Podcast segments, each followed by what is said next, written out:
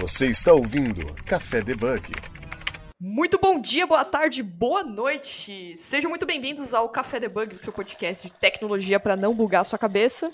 Meu nome é Jéssica Natani, comigo com o host Wesley Fratini. Fala galera, tudo beleza? Para você que está escutando esse programa, não esqueça de compartilhar é, e também de dar um follow pra gente no seu agregador de podcast favorito para ajudar, ajudar a manter a, a relevância desse programa no ar, né, e compartilhar com outras pessoas também, passar a mensagem. E se você quiser mandar mensagem pra gente, nos seguir, estamos no Instagram, Twitter, é, pode mandar um e-mail pra gente com sugestão de pautas no debugcafé.gmail.com e também fazer parte da nossa comunidade no Discord, que é no nosso site www.cafedebug.com.br. Tem um link, um banner lá sobre o, o Discord, é só fazer entrar e fazer parte. Então vamos lá para ver qual é o tema do nosso programa de hoje. Hoje nós vamos falar sobre não só sobre a parte da inteligência artificial, né? Para quem já acompanhou a gravação que fizemos com a Ayrton Lopes sobre o Chat GPT. Hoje nós vamos aprofundar um pouco mais para saber como que você pode usar, como você pode preparar essa ferramenta para trazer melhores resultados usando os prompts do GPT, né? E com a gente, né, pela segunda participação aqui, claro, muito bem-vindo, o Henrique Eduardo, que é Architect Manager na Viva, né, e MVP Microsoft. Tudo bom, Henrique? Tudo bem, pessoal. Como é que vocês estão? Próxima vez pode pedir música mesmo? Pode pedir música próxima vez. Aí sim, hein? já começa com rockzão aí na veia, porque é, do, é disso que a gente gosta, né? Mas legal, é, como você tinha comentado, né? A gente vem, vem de uma febre desde novembro do ano passado, que é o tal do GPT. E, e o, que eu, o que mais me intriga, em, sei lá, dei mais de 30 palestras esse ano aqui sobre o tema, é a primeira pergunta que a galera faz quando você está falando sobre o tema. Qual que é? Vamos ver se vocês acertam. Tá, quando você fala que vai fazer uma apresentação sobre o chat GPT, é isso? Não, a gente fez alguma coisa, explicou como tudo isso funciona, que é um negócio grandioso.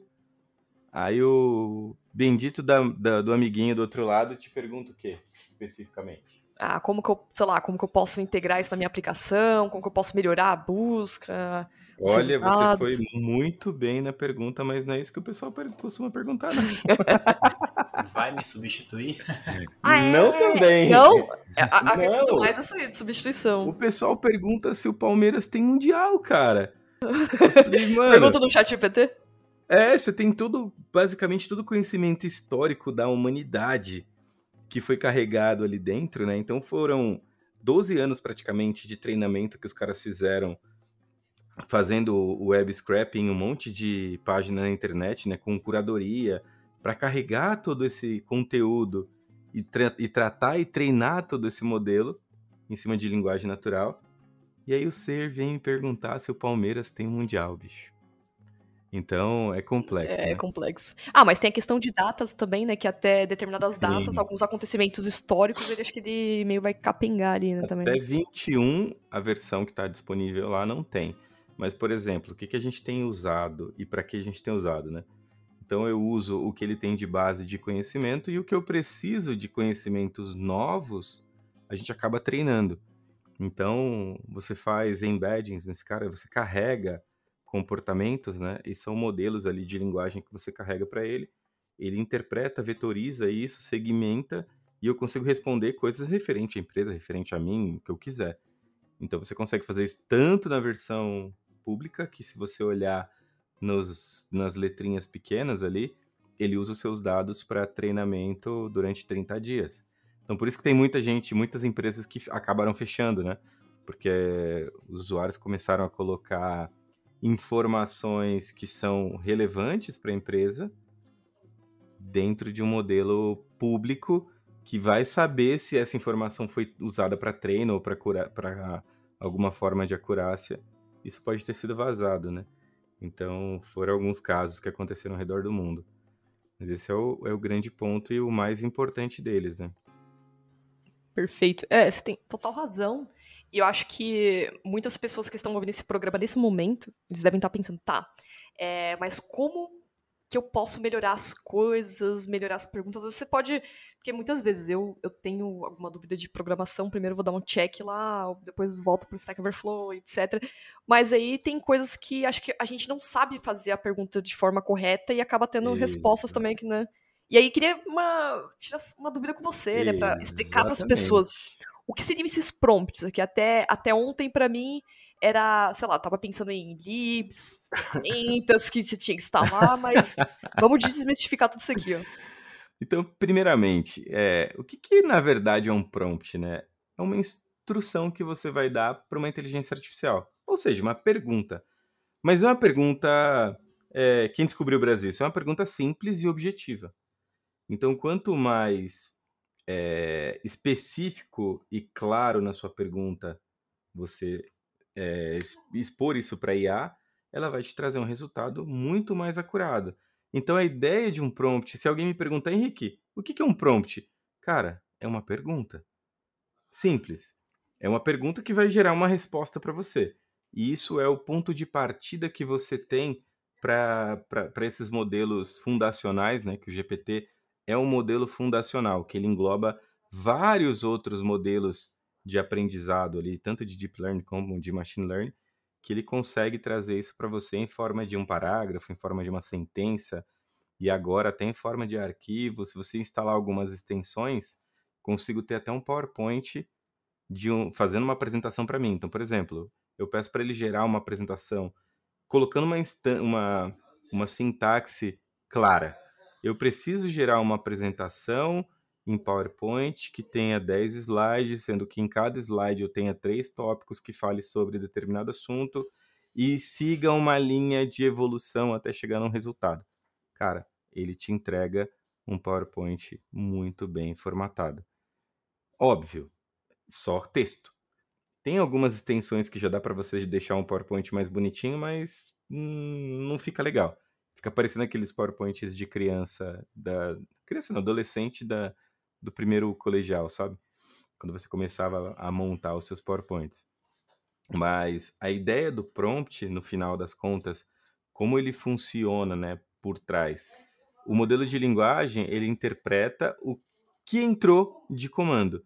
Para ele começar a ter o processamento baseado em GPT 3.5 ou até no GPT 4, e esse treinamento tem toda uma linguagem textual por trás ali que envolve gramática, a parte de é, o que você tem de fatos, né?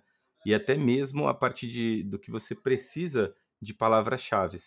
E aí, em cima disso, ele começa a te gerar os resultados. E aí, ó, baseado no seu prompt, você tem todo é, um contexto de resposta, né? Que é baseado nisso. Lembra que a gente comentou dos embeddings, dos vetores. E aí, todos esses vetores, como é que você pensa numa frase? Palavra Normalmente, é, é, em que a gente veio para assim, uh, eu não sei, é, acho que cada geração tem uma, um jeito de buscar e aprender diferente. Né? Por exemplo, os, os desenvolvedores mais antigos do que mim, né, do que eu, né, eles eu. faziam buscas, tipo o Henrique, ele fazia busca. Acho que não, é que, já, é que aí já tinha um Google, né? Tipo, tava. Não. Não tinha Google? Não. Não, não boa. Cadê? Cadê? Tinha cadê, né? Não também. Tá, então você fazia as buscas, as coisas que você queria, era muito, tudo livro, né? Então aí já vem a minha é, geração, é Google. Aí depois tem Stack Overflow. Agora. Então acho que a maneira de perguntar as coisas é um pouco diferente. Eu, por exemplo.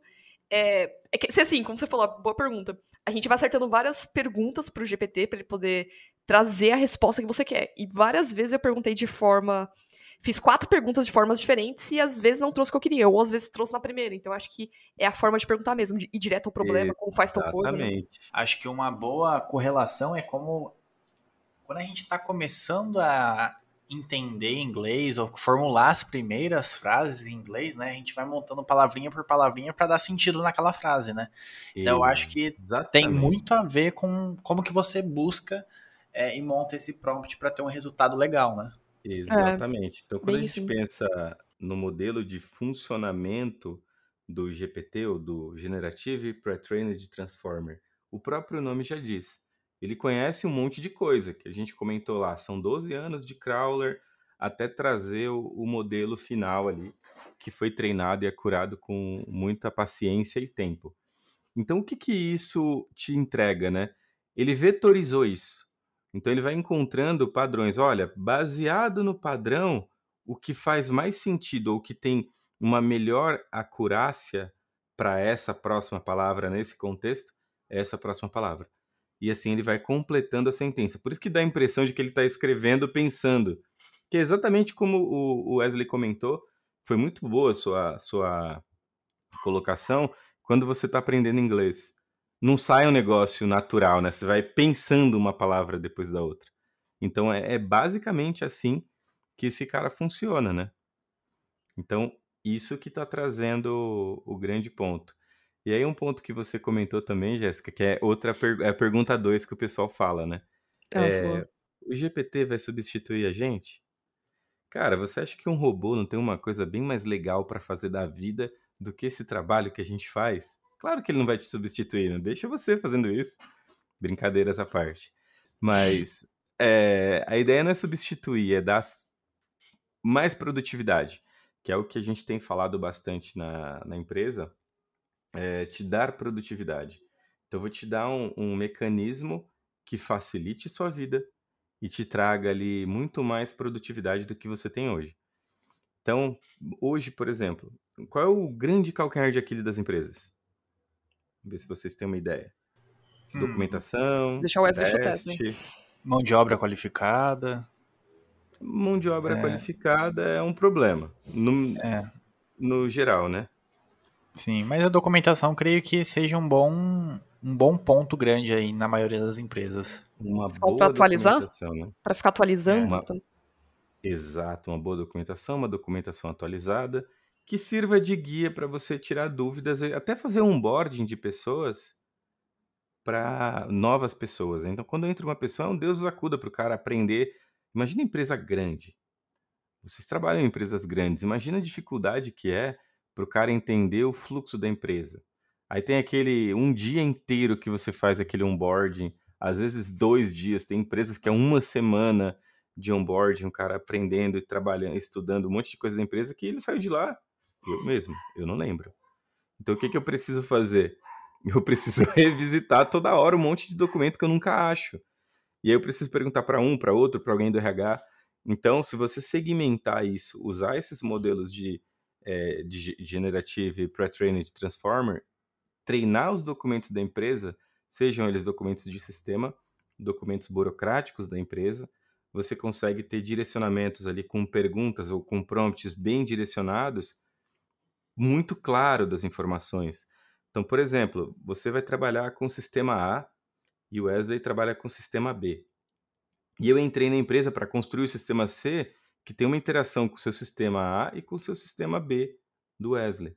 Aí eu entro nesse cara e falo: estou construindo uma interface tal que vai ter interação com o sistema A, o sistema B, e eu preciso de mais detalhes. Procure Jéssica e procure Wesley, mas tem uma sugestão aqui para você. Baseado no que eu já conheço desses caras, eu preciso ter esses direcionadores aqui para começar.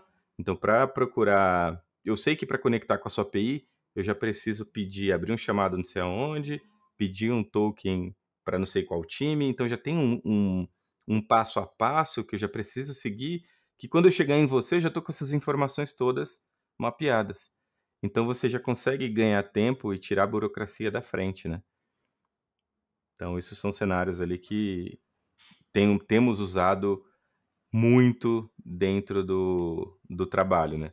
E aí o que vocês comentaram de prompts específicos, tipo, ah, como é que ele me entende, como é que ele me responde de uma maneira clara, né? Então, é, de, de forma bem, bem abstrata, é o que a gente comentou, comentou antes, né? Mas para eu escrever algo mais claro, que traga uma resposta mais precisa, é importante que você tenha uma, um direcionamento de, do que você precisa. É, então, se a gente for dividir um bom prompt, né, como é que é constituído? Uma pergunta clara: o que eu preciso de, de, de input, o que eu estou fazendo e qual é o resultado esperado daquela resposta. Eu espero que você me responda assim. Mas como assim, né, Henrique? Uhum. Preciso resolver um problema no API Gateway, onde eu estou utilizando Node.js para hospedar uma API em Express que estou com um problema de cores. Qual a solução mais clara e mais simples e que atenda aos seguintes requisitos de segurança, de engenharia e de boas práticas? Pronto. Aí ele te dá uma resposta bem próxima do que você espera, né?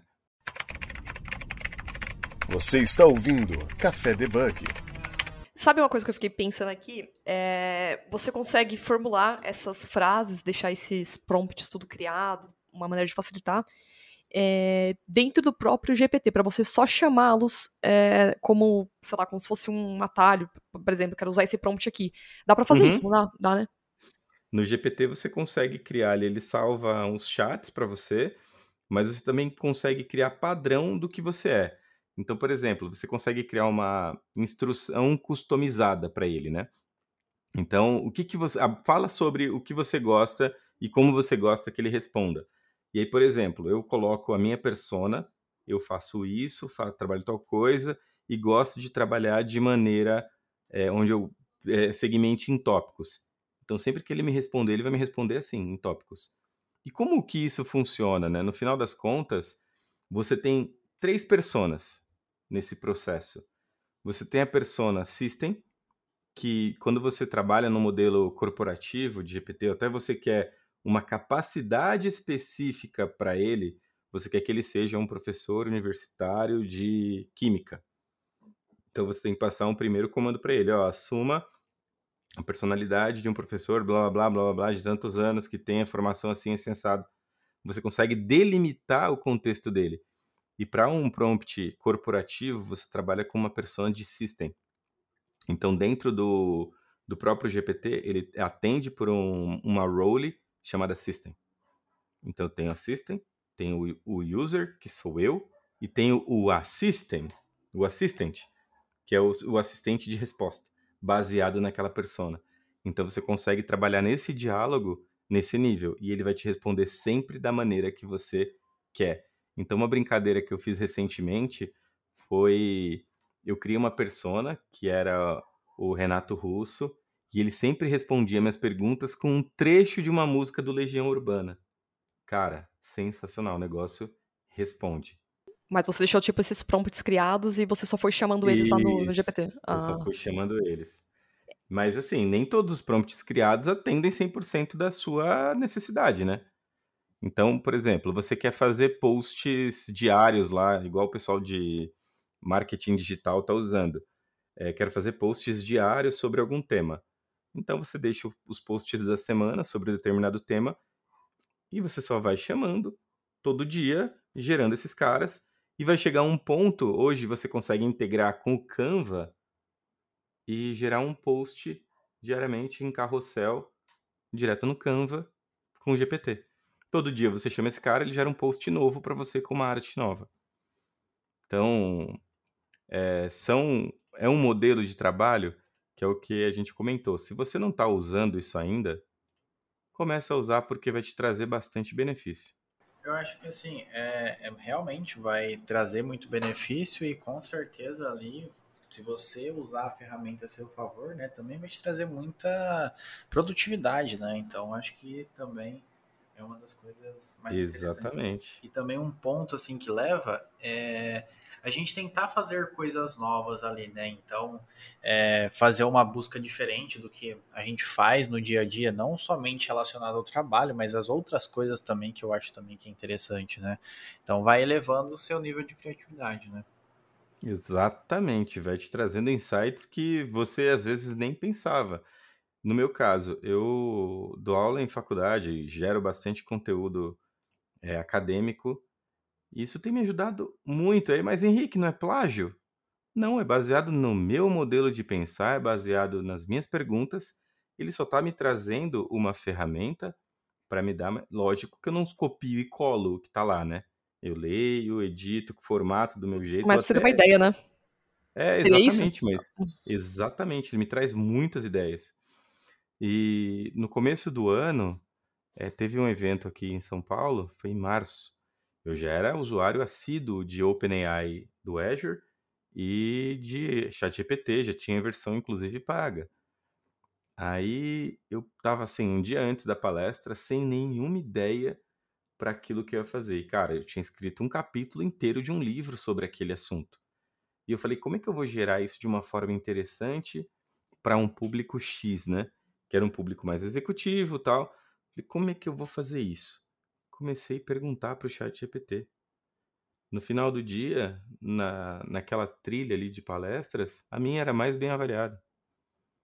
E no final eu deixei um, um, um recado nessa palestra foi 70% de ideias do chat GPT. Todo mundo, mentira! Falei, é.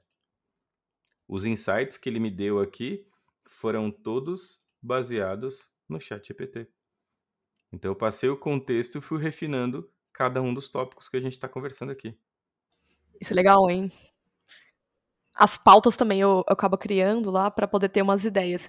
Mas, por exemplo, eu confesso que o prompt eu só usei uma vez quando a gente fez um projeto de inovação aqui no trabalho. E a gente fez uma API só para poder fazer a, uma integração com o OpenAI. E foi a minha primeira vez assim que eu tinha feito essa integração para entender a dinâmica de como funciona e tal. E realmente, quando eu estava fazendo as perguntas, é, vinha aquela resposta, só que eu tinha que preparar aquilo para o usuário final, que na verdade essa API seria uma integração que fosse trazer a resposta para o usuário. Então, Aí foi quando uhum. meu amigo falou sobre os prompts, eu falei, putz, é verdade, por que não deixar isso aí pronto? É, criar esses modelos para você fazer as perguntas exatamente como você quer. Eu acho que é até similar exatamente. como você está fazendo o aprendizado de máquina, não sei se os cientistas podem me corrigir se foi isso, mas quando você faz o aprendizado de máquina, tem o um modelo do que você espera a resposta, como se fosse moldando tudo, né? Isso, nesse caso, quando o que você está comentando é você estruturar a, no payload que você mandou para esse cara, você deve ter, deve ter colocado dentro da, da, da, da role system. Tudo que você definiu, a forma que, o, independente de como o usuário pergunte, ele dá um, uma arrumada para devolver naquele contexto, né? Então ele faz uma contextualização do que você está fazendo. Então isso é bem legal. Isso. É, mas aqui acho que um ponto que as pessoas devem estar se perguntando nesse momento, tá, mas beleza, eu criei aí os modelos, eu já entendi que, que o Rick trouxe pra gente aqui, né, o que, que seriam os prompts, como, mas como que é a melhor maneira de usar? Como que você costuma usar aí no dia a dia para deixar tanto suas pesquisas, suas respostas todas de formas exatas, com aquela prontidão que você procura? Como que você costuma organizar isso? diretamente no chat, no chat GPT, já começa a organizar esses prompts lá mesmo? Você tem algum atalho? Que, como você costuma fazer isso aí? Boa, essa é uma ótima pergunta. Por quê, né? Porque hoje tudo envolve custo. Se eu estou usando o chat GPT, beleza, não estou pagando nada por isso, mas alguém tá. mas uma vez que você está usando o, um chat GPT corporativo, é muito importante que quanto mais específico seja a sua pergunta para voltar em um one shot, né? A gente fala em uma pergunta, você já tem um resultado esperado. Quanto mais específico e mais claro for a sua pergunta, mais clara for a sua pergunta, mais satisfatório vai ser o resultado da sua pergunta. Então, a gente tem, tem feito um estudo hoje que eu tenho salvo, né, as perguntas no chat. Como assim, Henrique? Não tem um chat corporativo na empresa a Jéssica fez uma pergunta. Então, quantas vezes a Jéssica perguntou até ela sair daquele contexto? Quatro, cinco, seis, para ir entrar com você e te chamar, Jéssica, vem cá. Você precisa fazer esse mini curso de engenheiro de prompt, que é onde você aprende a delimitar o contexto daquilo que você precisa perguntar de maneira clara, objetiva e com o que você espera de resposta sempre deixando claro esses três princípios, né? Precisa ser claro, objetivo e o que eu espero de resposta. Tendo esses três precedentes né, no seu prompt, ele vai trazer sempre o mais próximo de uma one shot para você. Então, a não ser que você queira especializar mais o tema, aí ok. E é exatamente assim que eu, que eu costumo trabalhar com, com essa parte de engenharia de prompt, né? Isso claro, específico e mostro o que eu quero de resultado. Beleza, ele me trouxe, é isso aqui. Então, em cima desse assunto que a gente vai começar a, a conversar. E aí eu começo trabalhando cada um dos tópicos que ele me devolveu, que eu gosto de trabalhar muito em tópico, tá? Tem gente que prefere textos maiores e assim, você precisa esclarecer para ele que eu quero, ah, eu quero que você me devolva em tópicos. Ah, não, eu quero que você me devolva uma dissertação em cima disso.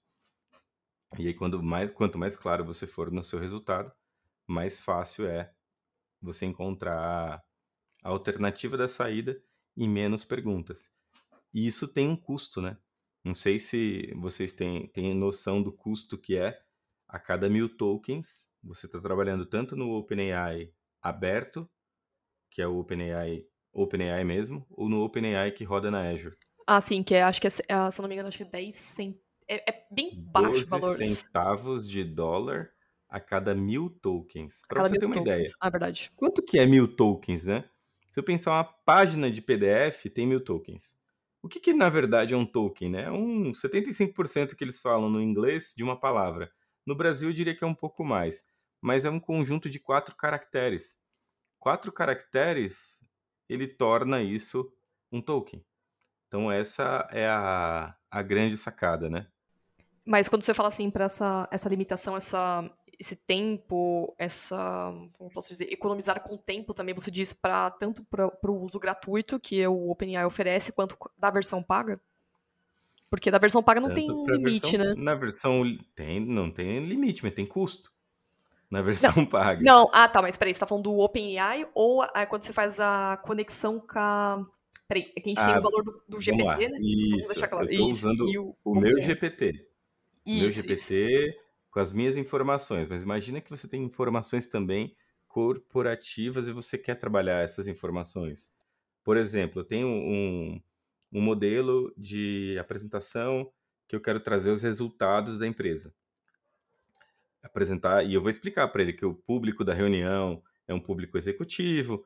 Eu não vou fazer isso no chat GPT aberto de maneira alguma. Imagina você expor os números de uma squad, os números da empresa, dentro de uma ferramenta aberta, onde eu sei que o que eu colocar ali pode ser usado nem a pau, de maneira alguma, né? É, pode ser vazado. Então, a grande sacada é que você saiba que o custo de quanto mais você perguntar e mais diálogos você tem, você vai pagar por isso. Então, por isso tem muita empresa que ainda usa o GPT 3.5 16K, que ele cobra 6 0,006 centavos de dólar a cada mil. Acho que era isso que eu tava usando quando eu fiz pra teste. É por isso que a gente, É. pra deixar claro aqui na- no programa, nós temos dois custos, né? Então tem o custo que você utiliza o OpenAI, que é essa que o Henrique tá falando, você faz a conexão e você paga, se eu não me engano, 20 reais por mês, né? Que é um valor bem 20 mais baixo. dólares. 20 dólares? É, 20 dólares. E o outro que é, você paga... Não, 20 dólares é o que você... É o assinante do, do, GPT e tudo. É que eu não sei se o assinante tem a mesma... Eu consigo, por exemplo, como assinante, ter acesso ao OpenAI e fazer essas requisições do mesmo jeito? Ou são custos Não, diferentes? são coisas diferentes. São coisas diferentes. Tudo que você faça integração via APIs, ah, você tem um modelo de embeddings para carregar os seus documentos e fazer perguntas em cima dos seus documentos. Você tem um modelo de chat GPT, que é o que eu pago 20 dólares e uso esse cara para conversar com ele. Eu tenho o modelo de chat GPT corporativo ou enterprise, como a gente acaba dizendo, que é o que você paga, eh, se não me engano, por requisição. Se não me engano, não, isso é por requisição. Isso, A cada requisito. mil tokens você paga 0,012. E usando o GPT-4, usando o GPT-4 32K, que é 32 mil. Mas como, que, que diferença é isso, né? 32 mil. Lembra que eu comentei com você, você tem o System, o User e o Assistant?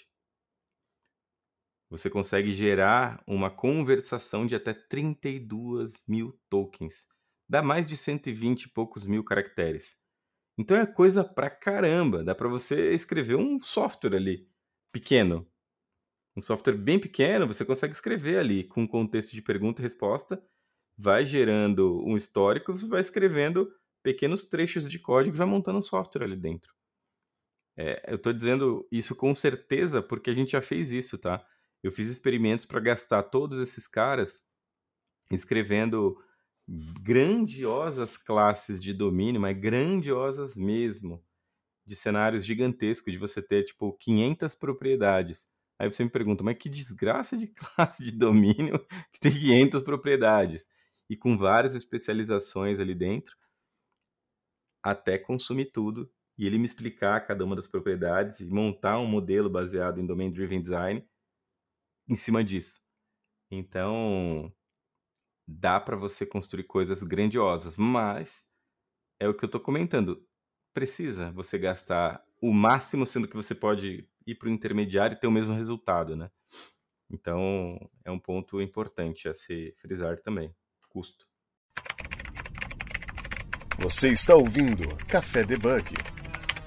E na questão assim de integração com aplicações, uma aplicação ali que tem, é, vamos supor ali que precisa de bastante demanda assim do, do, do dos próprios, do chat e tudo mais, o que, que você acha ali de é, qual modelo precisaria usar ali nesse caso? Então, você tem muita quantidade de perguntas e respostas, tem uma, uma, uma interação que você precisa de uma resposta rápida, né? Nesse caso. E, e, é algo que pode ser em cima do meu, da minha aplicação ou são coisas aleatórias? Eu quero perguntar sobre é, coisas aleatórias ou não. É um site de uma empresa que eu tenho informações que eu quero perguntar em cima das informações da empresa. Porque tudo tem, tem diferentes cenários, né? Então, indo para o cenário que não, é algo que eu quero perguntar coisas aleatórias, que eu quero usar a IA dentro do meu site, pra, tipo, para perguntar coisas aleatórias sobre código. Eu tenho o Stack Overflow AI. É, um exemplo. Eu abriria o GPT 3.5 nesse cenário, e aí você consegue trabalhar com uma arquitetura de event driven, né? Não dá para trabalhar com request driven, porque pensando que você vai ter sei, lá, milhares de requisições por segundo, você vai ter problemas em relação a isso, né? E aí você tem que se preocupar também com o modelo que o GPT aceita, porque você tem cotas de resposta ali dentro do GPT do OpenAI da, da Azure, você tem limites, né? Que você pode trabalhar de tokens por minuto ou por segundo. Então, tudo isso são limitantes que você teria. Aí, para esses casos, eu ia falar, amigo, vamos implementar uma, uma LLM de mercado e aí você monta uma infraestrutura para conseguir re responder tudo isso, porque você vai gastar muito mais do que você vai ter de retorno, né?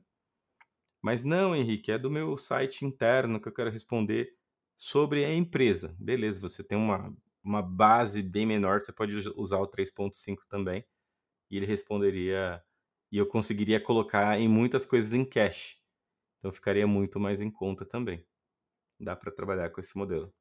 Puxando o gancho dessa pergunta aí do Wesley, é, sobre essas integrações, se a gente for ver aqui, é, até coloquei uma descrição no, nesse programa, aqui no, nesse episódio, que tem bastante é, projetos do GitHub que, de, de prompts GPT, né? Awesome uhum. GPT prompts, né? Eu tava dando uma olhada aqui, tem várias coisas aqui, utiliza diversas linguagens. E é legal que você vai criando, ele até mostra o um modelo de como você pode criar. É isso que eu fiquei é, sem entender no início. Quando você chama o prompt, você coloca o barra, ponta o nome do que você criou e aí tem essas informações. No caso desse cara, ele está passando. Se eu bem tipo... entendi que está passando o ponto barra, ele está tá indo para como se fosse uma, especific... uma um atalho, especificação. Será? É um atalho para um prompt específico. Então eu já tenho ali o system definido. Então, quando eu dou um, um ponto barra, sei lá, algum, alguma persona que eu quero que ele assuma, eu já trago uma persona para esse cara. Então, é, essa é a sacada desses caras que eu tenho visto aí de, de prompt engineer, né? É, mas o, a diferen, tem uma diferença, acho que do 3.5 do 4, não sei. Mas quando a gente dá uma, um novo chat e ele abre as abas, ele não abre todas essas abas como está descrito aqui no, no, exemplo dele. Por exemplo, tem uma aba de compatibilidade, meditação, exemplos. Eu acho que deu uma enxugada, não sei se vocês veem a mesma coisa, mas parece que deu. Eu clico na aba GPT-4, aí tem. É... Tem as caixinhas diferentes, né? Então ele fala que é show, show me code shift, né? Pra você poder colar o código. É, os conceitos ah, também. Tem é, Será na verdade, é mesmo... tem algumas extensões que você pode colar hum, aqui, né? Usando. Bacana. Se for no, no GPT que você usa ali no chat.openai, é, não muda nada de um para o outro, né? O que muda é que você tem mais opções de no GPT-4 de, de, de, plugins, né, para trabalhar dentro dele. No 3,5 não tem plugins. Então a diferença é Hum, Legal. que no 4 você consegue, por exemplo, instalar um plugin do Canva. E aí você pede para ele gerar uma arte para você usando o plugin do Canva é, para trabalhar com ela. Então, isso eu achei sensacional. Isso eu achei sensacional. E quando a gente fala sobre o prompt, por exemplo, vai, o Notions ele tem essa extensão do GPT e você está fazendo essa integração. Lá também eu conseguiria colocar esse prompt para ele poder fazer esses atalhos, essas perguntas de uma maneira mais fácil, para formular minha resposta do mesmo jeito, ou normalmente eu conseguiria usar só diretamente no, no, no GPT? Você diz o Notion é um componentezinho de tipo um bloco de notas? Isso, isso. No Notion ele tem essa, essa parte da integração com o OpenAI, né? Agora eu só não sei se esses prompts, quando você digita, você coloca, você cria também diretamente nele, você pode estar, tá, você só é, você só consegue utilizar diretamente no GPT, no próprio GPT. Não, o prompt que você criou, você pode usar em qualquer uma interface. Ah, então é direto, Exato. né? Exato que você tem ali a característica de, é, de system, de user e de assistant. É, eu falo bastante isso porque é exatamente assim que você precisa definir as roles desse cara, né? Então, no GPT, isso não é muito claro. Para isso que você precisa ter um prompt de preparação para fazer que o GPT entenda que ele vai assumir esse papel, essa persona. Então, boa parte desses caras que você encontra aí de de prompt generator, eles têm, eh, têm essa, essa ideia das roles, né? Que você vai assumir. Tanto que você tem ali o modelo de role. O que, que você quer que ele seja? Quero que ele seja um cientista baseado, que conheça, formado em Harvard, conheça bastante de partículas, de acelerador de partículas. Beleza? Então é barra cientista naquele Awesome, awesome GPT, né? você criaria um, uma persona para ele com esse, com esse papel. Que eu acho que os prompts, se você olhar, tá até no. abrir aqui, tem o. Depois você coloca na, na descrição para o pessoal entender. É, tem um CSV, se você abrir, ele vai. Tem aqui um, um act, que é o ator. E esse cara é onde ele define no, no system. E aí ele fala aqui, ó. I want to, to you to act a Linux terminal. Então, você tá, tá indo nessa linha. Você tá passando uma persona para que esse prompt assuma para você. Então eu sempre falo para ele, eu quero que você atue como um terminal Linux, eu quero que você atue como tal coisa. E aí você vai passando onde você quer que ele responda e como ele responda, né? Que é exatamente o que a gente tinha, tinha conversado antes. Acho que um ponto bem legal, assim, para o pessoal também entender, assim, relacionado o dia a dia do prompt, né? Eu acho que é um exemplo bem legal. Por exemplo, você abre um site de um shopping e tem um, um chat ali para você interagir e já tem algumas perguntas pré-setadas ali, né? Então, horário Isso. de funcionamento, é, tem estacionamento, lojas, e aí quando você clica, você já tem a, a resposta na sequência, né? É, mas isso está muito relacionado ao modelo de chatbot. É, uhum. É, pensa que um, uma loja, vamos pensar numa loja de games.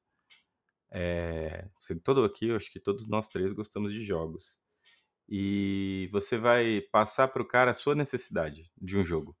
Exemplo, é, eu tenho 42 anos, tenho um filho de 12 e gosto muito de jogar alguns jogos de aventura multiplayer com ele. Nós temos um Xbox, é, a gente tem um Xbox X, X Series, e eu queria um jogo para a gente ter tardes agradáveis de muita gargalhada. É, isso é um prompt.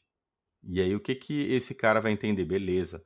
Ele quer um jogo multiplayer, que ele jogue com filho de 12 anos, então tem que ter limitação de game até 12 anos, que seja multiplayer, que seja de aventura, ele vai me dar algumas opções. E que seja para Xbox. E que eu possa jogar aos finais de semana que não seja um jogo de jornadas longas. Compreende, né? Aquele jogo de história que você vai ficando preso e precisa terminar não, eu posso jogar, salvar, jogar, salvar e continuando ou criando jogos novos. Então você vai dando esses caminhos, ele vai limitando jogos para você. Um vendedor jamais teria.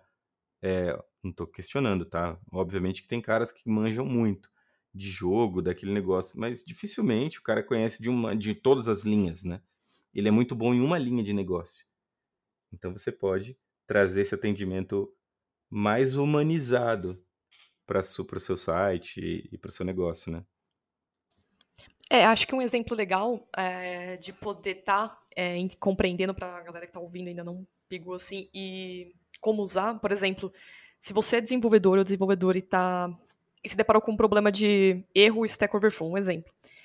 Você sabe que você precisa pesquisar esse erro, então você pode montar um prompt, né, é, por exemplo, é, é, solução para o erro tal. Aí, se você tem esse modelo como modelo de soluções para as correções de seus bugs ou, ou de problemas, você ah, pode estar usando sim. esse mesmo.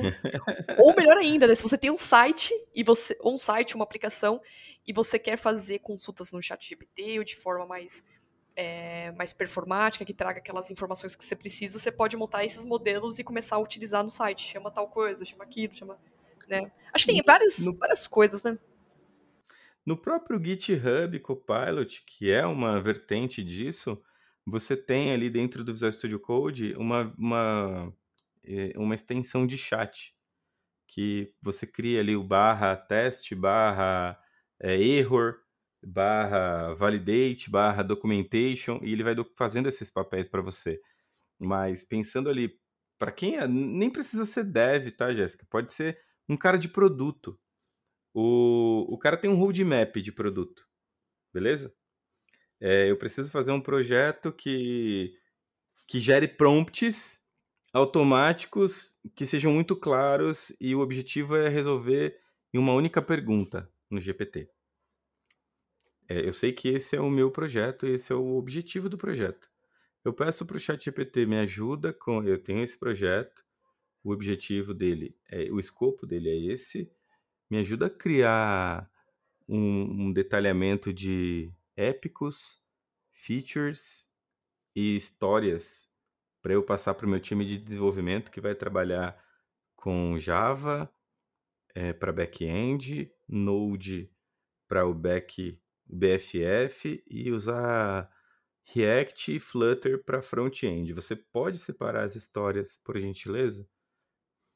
Ele sai criando para você épicos, features e histórias nesse contexto.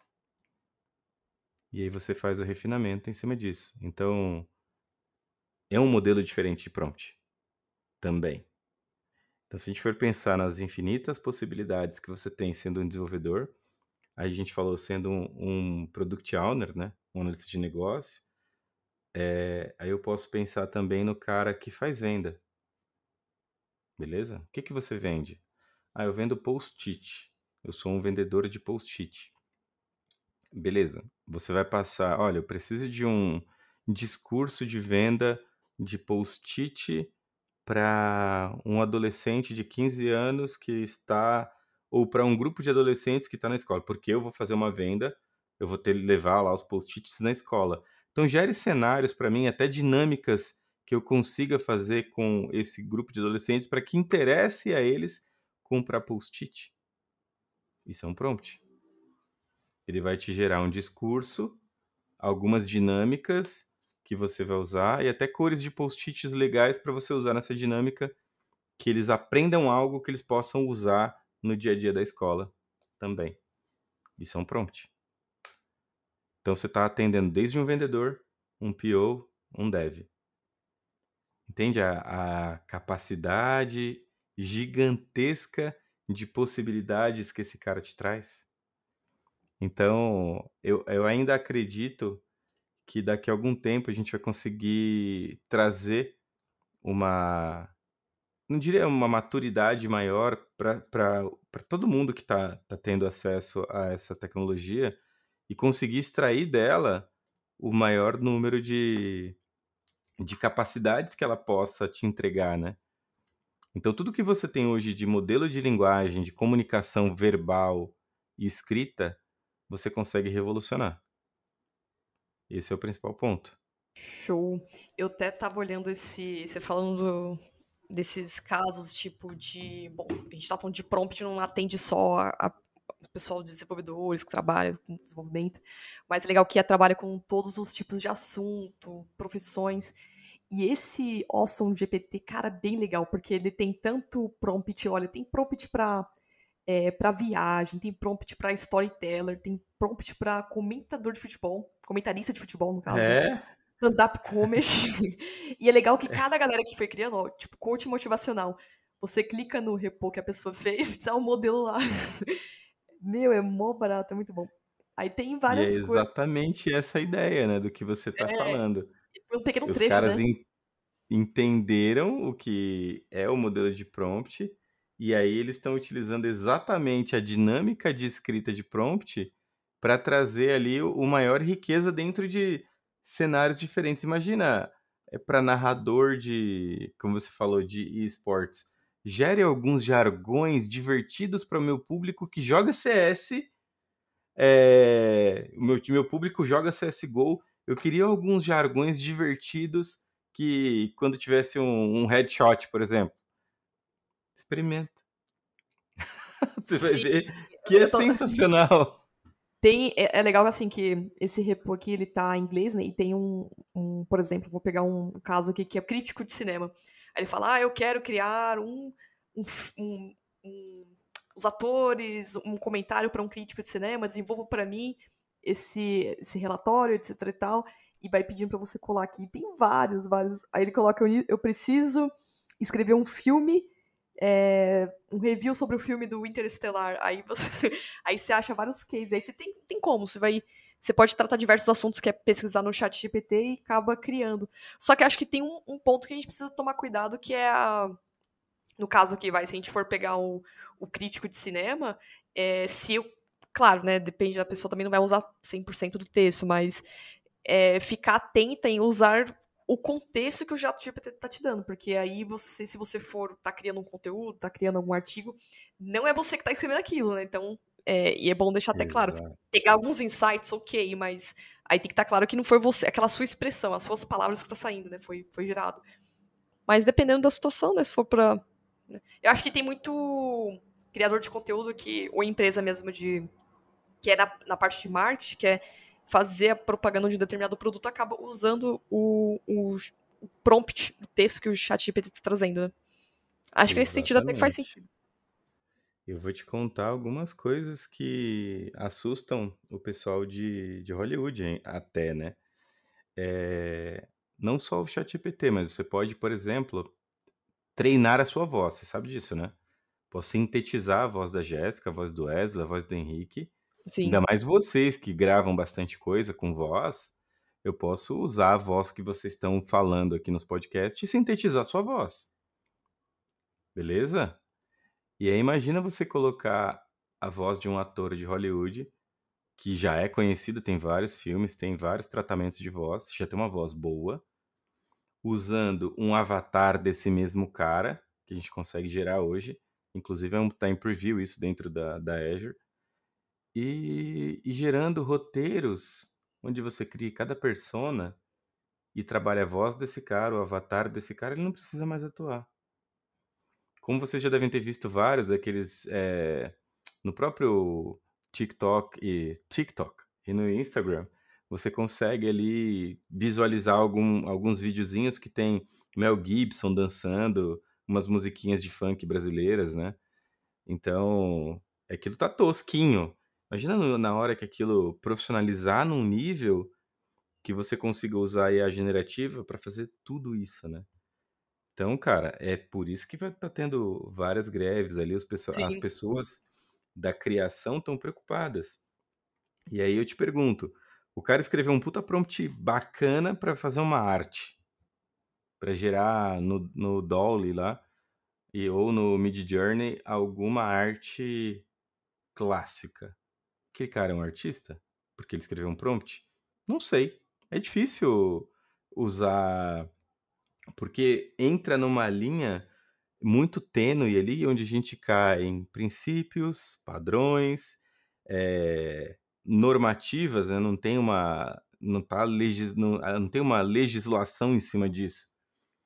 Então é complicado isso, né?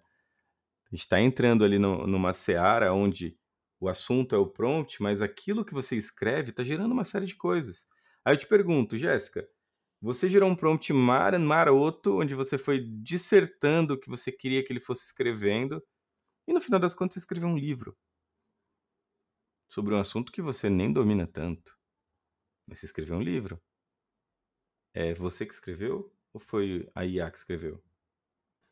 Exatamente, exatamente.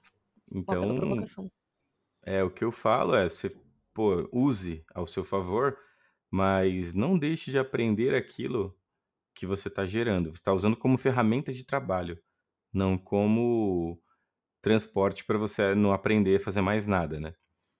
Então, eu acho bem engraçado que a gente faz bastante entrevista no trabalho. Então, eu passo um cenário.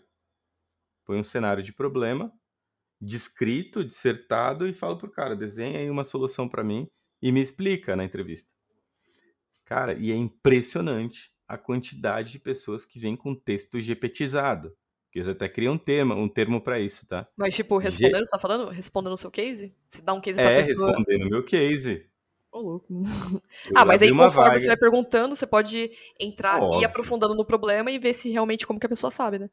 Exatamente, é aí onde eu pego a GPTização, né? Porque você não está mais alfabetizando, você está GPTizando as pessoas. Então você está criando um termo de GPTização onde as pessoas só usam o GPT para tudo e não aprendem a fazer mais nada.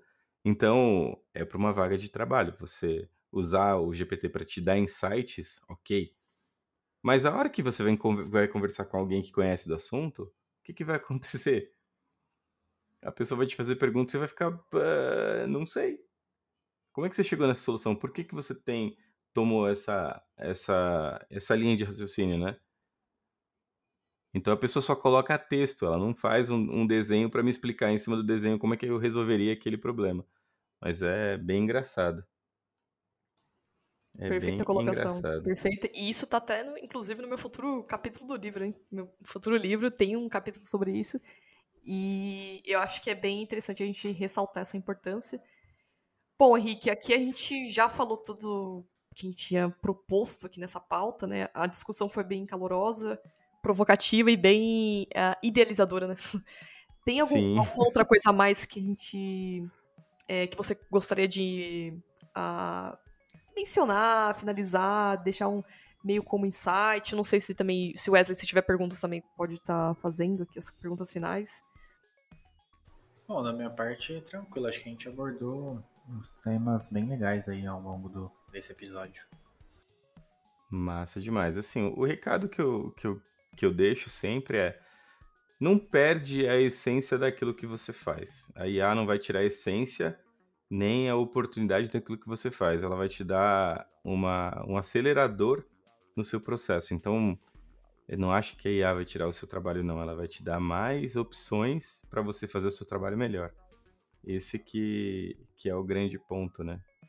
Que fica o, o pessoal com uma pulga atrás da orelha e com medo de perder o trabalho para IA. Obviamente, todas as revoluções que aconteceram na humanidade mexeram com algumas profissões que estavam ali quietinhas é, e o cara só fazia aquilo, né? Mas essa vai mexer também com algumas. Então é importante que, se você está na linha de fogo desse cara, aprende a fazer algumas outras coisas, né? Aí você me pergunta, Jéssica, é, quais profissões? Atendente de telemarketing, agente de venda é, que é ativo, que vende um produtinho, esse cara vai ser impactado. Porque isso pode a gente até deixar para outra conversa, mas uma POC que a gente fez com grande rede hoteleira, eu consigo converter 100%, 107% a mais de vendas do que uma pessoa usando o modelo de A, desde que ele conheça do seu produto. E como eu conheço? Explicando muito bem o que é o meu produto. No caso, como é uma hospedagem, você cria as categorias, os preços e passa para esse cara e joga no chat de WhatsApp para todas as pessoas que voltaram numa campanha de venda de não era não era Black Friday, né, mas era uma campanha de venda de um final de semana para ocupar os quartos ali que tinham restantes numa certa temporada. Então eles baixaram o preço 50%, tinha uma equipe de quatro vendedores, a gente fez um teste com o GPT. 107% a mais na conversão. Então, obviamente que a, a venda, fechamento da venda, era através de uma pessoa que ligava para você para confirmar. Mas o discurso dentro de um WhatsApp era 7%, 107 até eu chegar na etapa do fechamento para te dar um número. Eu falo, ó, toma, Jéssica liga para fulano, Jéssica liga para cicrano, Jéssica liga. Então esse agente fechou muito mais, fechou 107% a mais que uma pessoa. Por quê? Ele não para, ele não respira, ele não bebe água e ele não, não vou falar que ele não pensa, né? Mas o tempo de processamento desses neurônios é muito mais rápido do que os nossos, né? Então, para tarefas assim, esse cara tem muito mais conversão. Perfeito, Henrique. Boa colocação também. É, bom, então a gente. Nós finalizamos por aqui. Eu quero te agradecer pela, pela participação aqui, por estar tá contribuindo esse conteúdo com a gente. Eu Imagina. confesso que não conhecia tanto. Aí, conforme a gente foi batendo esse papo, fui olhando, olha só, tem, tem, tem até uns repositórios aqui no GitHub, achei interessante, não sabia disso. e para você que está escutando esse programa, tá aqui. É, tudo na, no link aqui, os links aqui da, das gravações, tá tudo na descrição do programa. E vocês podem estar conhecendo também. Então, é, aproveitem que pega, dá uma olhada, vê o que faz sentido para vocês. E acredito que é só isso mesmo. Henrique, novamente, mais obrigada pela participação. E para você que, Eu que agradeço. Perfeito. Para você que está escutando esse programa, não esqueça de seguir lá, de compartilhar com seu amigo. Dúvidas, sugestões, é só mandar pra gente. Até a próxima.